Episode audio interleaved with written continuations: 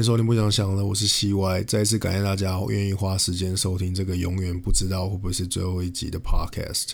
那前面一样先回复留言哦，这次比较少，所以时间尽量会快一点。好，那这边有人说呢，这次等到春天的花儿也谢了哈。那除了郑重跟你致歉之外呢，哈，也提醒你，因为现在是夏天了哈，所以理所当然春天的花很早就谢了哈。那我是尽量维持每周更新一次啊。那在因为你知道生活这个琐事跟工作事情永远不会停下来。那在这个品质跟产量之间呢，我选择的是什么？绝对不是偷懒哦，而是选择是这个品质啊。所以尽可能的在啊时间允许下，还是可能给大家这个比较优质一点的这个内容哈。那请大家见谅。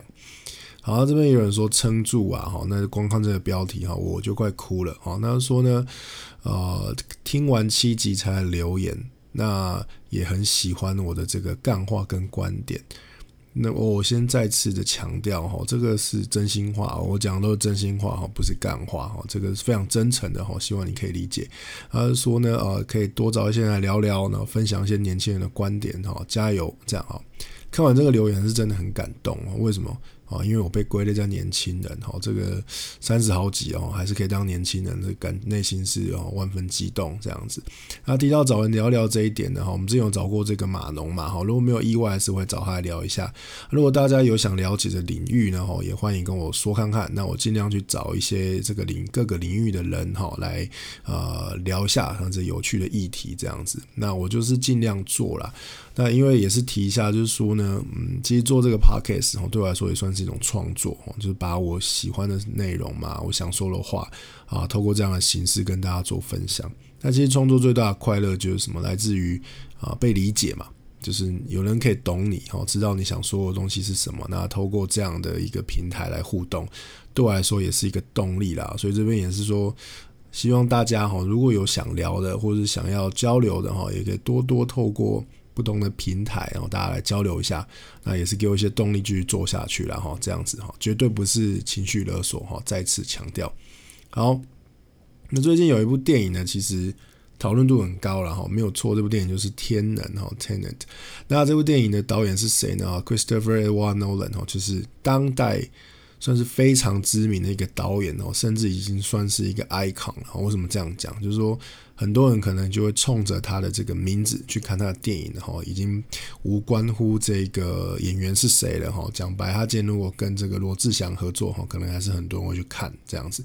那他本身其实也是这个胶卷电影的爱好者，好，那这个感觉我也是可以体会哈。其实这种类比跟这种数位的对抗啊，以前在玩音乐的时候就已经是很多人这种争论不休了哈。所以我对这种呃。遵循古法哈，这种类比的爱好者，我内心都是非常的尊敬哈，这是冷知识。这样，那这部电影其实目前评价大家也知道，就是有褒有贬啊。有些人就觉得说是什么烂片啊，看不懂啊，胡乱拍啊，bug 一堆啊。那喜欢人就很喜欢，不过对我来讲哦，这种状况其实反而比较真实一点。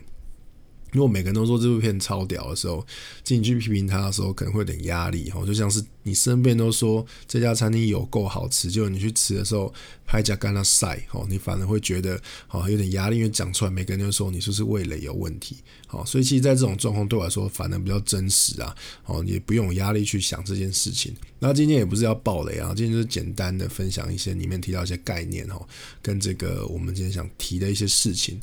那在看这电影的过程中，我自己是看的蛮开心的，然后片长算两个半小时吧，但是你不会觉得很漫长哈。我我自己是这样感觉，然后重点是什么？就是说，呃，我的体会说，重点是体验，而不一定是全盘理解。好，就像电影里面提到一句台词，说 "Don't try to understand it, feel it"，好，去感受它。好，那这个在诺兰他在某一次的这个专访哦，他也提过一件事，他说在他七岁的时候。他去看了一部电影叫《二零零一太空漫游》嘛，他说他在看那部电影的时候，他其实他根本不在乎怎么去理解它，他只是纯粹的享受哦那个将我带往另一个世界的非凡体验。所以其实这部电影哦带给我的感觉，其实就像那时候七岁的他一样，我其实也不去想太多，我就是去感受这部电影带来一些手法，然后我觉得很过瘾，就是这个样子。那这边其实我也推荐诺兰的一部比较早期的电影，叫做《记忆拼图》啊，《Memento》。那这部电影是改编他弟弟哈 Jonathan Nolan 的短篇小说《死亡象征》。啊，这部这个小说的英文名字叫《Memento Mori》。那听到这边，大家可能会觉得，哎，有点耳熟。哦，没错，就是我们上一集有提到的一个概念嘛，就是你终有一死。哦，的拉丁文叫《Memento Mori》。那这部电影为什么我推荐呢？哈，它里面其实弄了很多很特殊的剪辑手法，哦，很特殊的拍摄方式。那推荐给大家哦，这边我就不去爆雷了哈。为什么？因为这部电影相对冷门啊，爆雷就有点要求哦，所以也不能说你活该。不过推荐给大家，有空真的可以看看。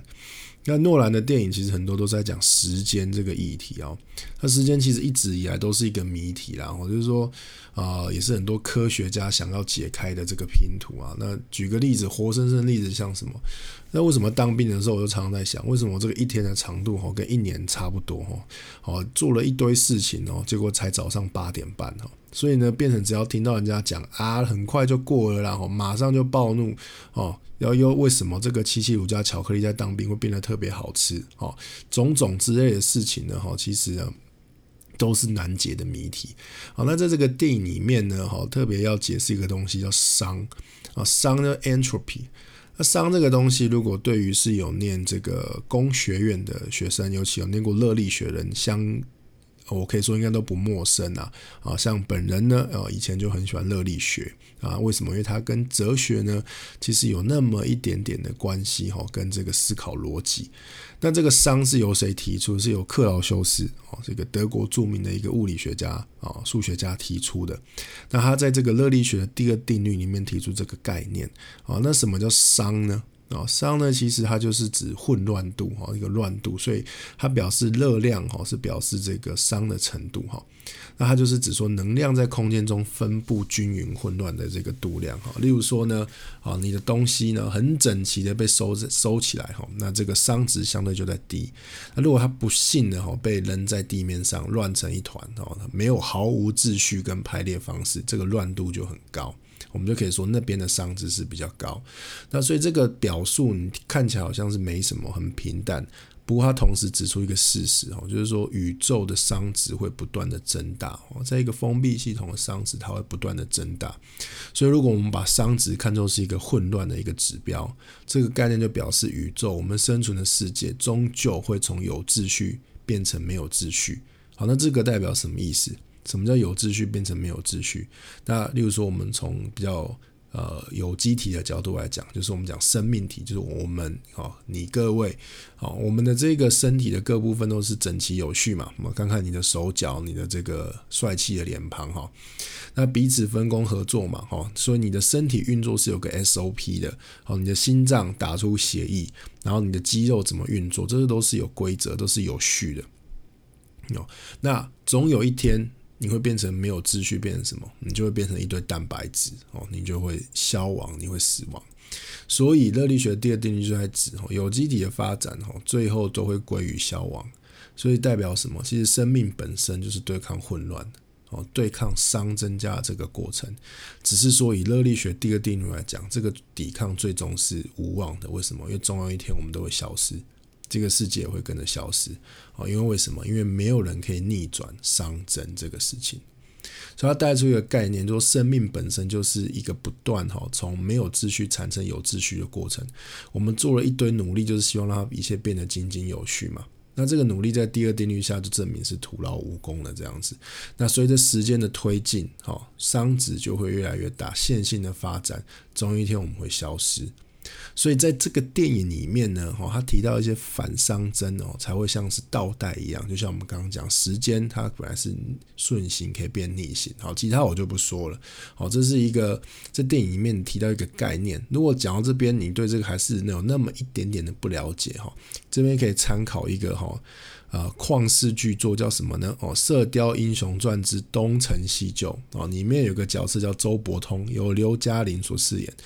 它里面发功了三花聚顶之后，你可以看到梁家辉在反复帮助植物生长的过程，哈，就是跟这部电影拍摄手法高度相关。在这边强烈怀疑这个诺兰哈是这部片的粉丝。好，那在这部片其实另外提到的东西是像是宿命论或是命定论这个东西啊，里面一句台词就提到 “What happened happened” 哦，就是该发生的就是会发生这样子。那这个东西其实指人生中的遭遇都是注定好的哦，一切事情都是由我们没办法控制的力量所促成。哦，就不含大家说的命运之神啊，或者上帝啦，或者什么，你今天会中头奖也是注定好；你今天走路出去会摔倒也是注定好的；你今天长那么帅哦，注定好的。好，宿命论人就认为每件事都是注定的，会发生就是会发生，我们什么都改变不了。所以这个也跟宗教等等有牵扯到很多的关系。那在这部片呢，其实呢也是有类似提到这样的一个概论哈，宿命论的这样一个东西。那其实，在宿命论的话，你可以啊也提到一个概念，就是说人这么多人接受命运，不过人都有个基本需要哦，就是我们还是要靠一些外在的力量来帮助我们。所以 John Knox 在《人类的宗教》里面有写到一句话，说宗教有个共同点，都是说人。不是，也不能独自生存。人跟大自然和他外在的社会都是息息相关的，甚至我们必须要依赖他们才可以活下去。哦，我们人或多或少都会意识到，哦，我们是无法一世独立，哦，不去假求他人的。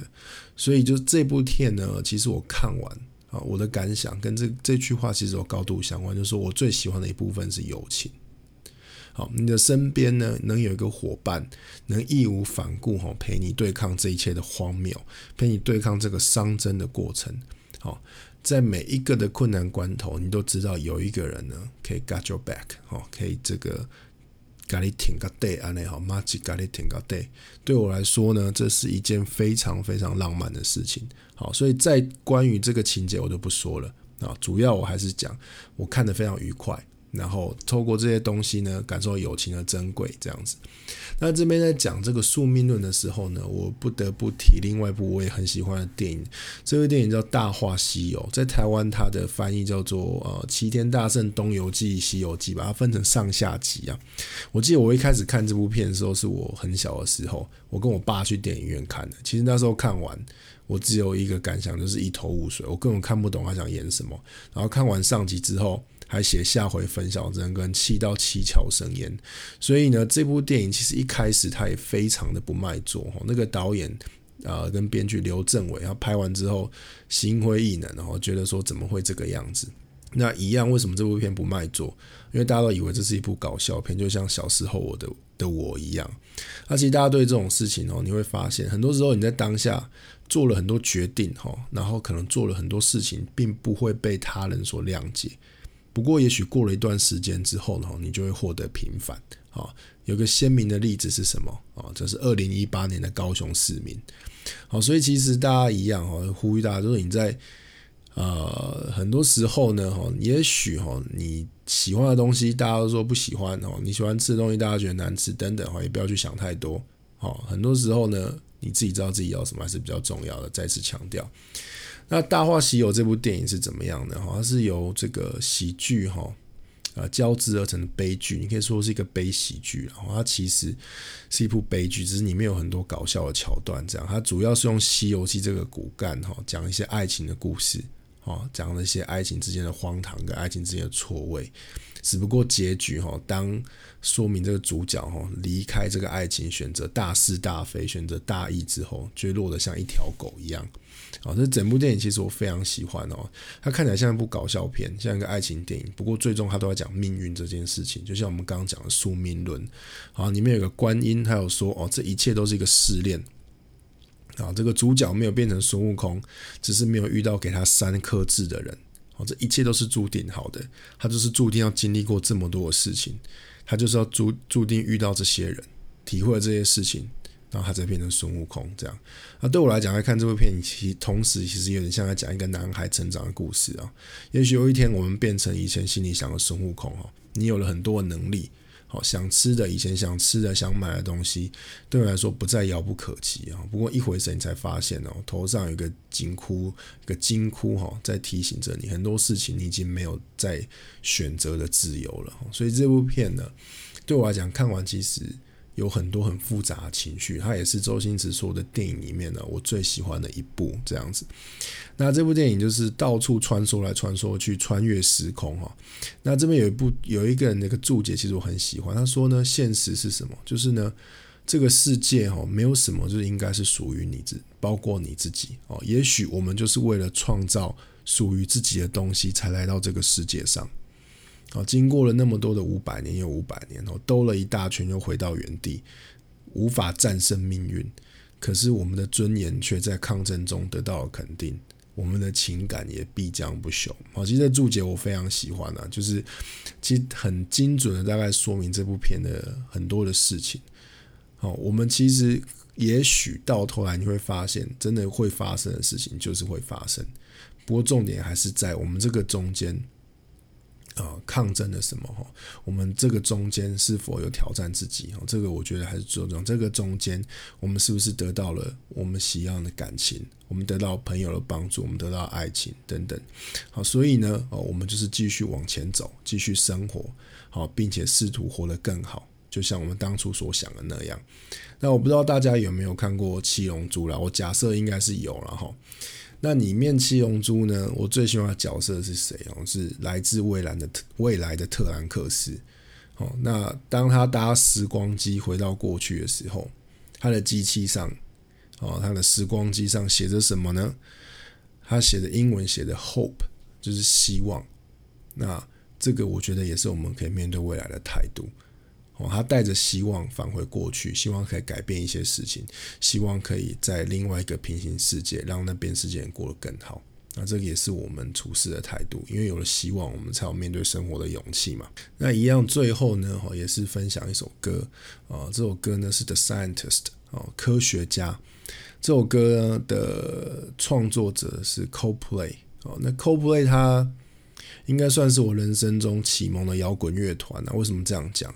哦，他们的第一张专辑呢，那个 Parachute 哦，降落伞，呃，当时是大概是我国一的时候吧。当时我会买这张专辑，并不是因为我真的知道 Coldplay，我只是觉得封面很酷，有一个地球仪在那边转，我很喜欢。然后当我按下这个播放键开始听的时候呢，当时还是用 CD player 听了之后呢，我觉得哇，原来。有这样的音乐，然后我就一头栽入音乐的世界，开始接触各式各样的乐团。所以这张专辑对我来说算是一个启蒙专辑，在我人生中有非常重要一个地位。那为什么今天介绍这首歌的《Scientist》呢？我们前面提到《Tenet》这《天能》这部电影嘛，那这首歌的 MV 呢，《Scientist》它是倒着拍的，所以你在看的时候，你会发现，如果你看过《Tenet》，你会有很强的既视感。哦，这首歌就是讲一个倒叙。那通常在分享歌的时候，我都会分享一些我喜欢的留言嘛。那其中一个最喜欢留言是，呃，最多人赞的留言是什么？他说，啊，Let's be honest，啊，This didn't pop up on your recommendations. You searched for this，啊，这是什么呢？他就说，啊，直接讲哈，这首歌并不是出现在你的这个推荐清单里面，哈，播放清单里面。你是去自己搜寻哈，才找这找到这首歌的这样子，你知道你就是要听这首歌。好，我看到这句话心有戚戚焉呐。为什么？因为我最近的推荐清单都是什么哈？都是馆长中枪。好，那这首歌呢，其实我很喜欢哦。这首歌在说什么？它其实就在说。嗯，你可能失去一个重要的感情哦，你想要挽回，但你会发现，科学其实再伟大都无法去计算这件事情。所以里面一直去提到说，OK，啊，Take me back to the start，然后带我回到过去，带我回到原点。好，这首歌其实是一个蛮哀伤的一个歌了哈。那非常推荐给大家哦，在这种过去哈，大家都在讨论这些事情的时候，这首歌希望可以带你回到你喜欢的时候。那如果可以呢？哦，你想回到什么时候？哦，如果是我的话呢，我希望哈可以回到体重低于八十公斤的时候。